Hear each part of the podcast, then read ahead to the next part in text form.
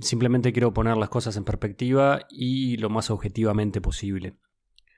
Voy a clarificar muchos conceptos erróneos o desactualizados que se encuentran al respecto y voy a hablar de los síntomas, de las causas, de cómo prevenirlo y de cómo tratarlo. Ahora, los síntomas más normales que se mencionan más comúnmente son distorsiones visuales de características similares a un viaje del LSD. Eh, aunque hay otros síntomas que comúnmente también se presentan y de los que voy a hablar más adelante. Pero bueno, quizá la prevalencia se vea inflada por el sesgo en la población inicial de usuarios de alucinógenos, que lo comenté en el episodio sobre psicodélicos alucinógenos. Por otro lado, quizás se vea subreportada, ya que hay mucha gente que reporta estos síntomas como totalmente benevolentes y, que jamás lo consideran un trastorno.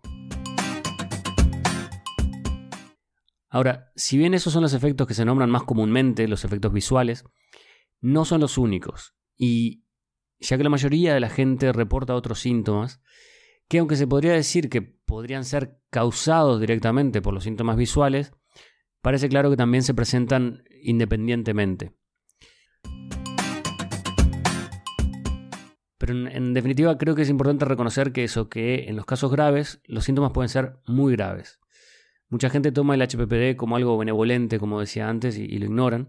Disfrutan incluso de los síntomas visuales menores.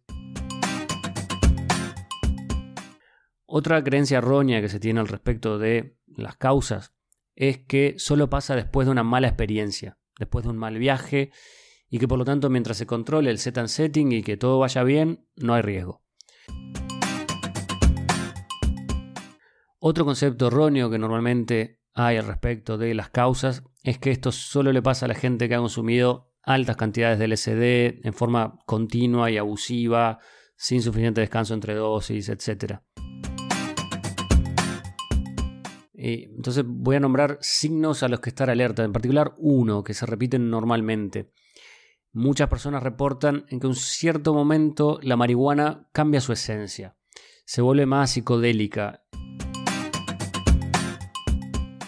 Normalmente nadie habla de prevención, se asume que el riesgo es mínimo pero incontrolable básicamente y, y más allá de alguna recomendación básica como las que dije antes, poco más se dice.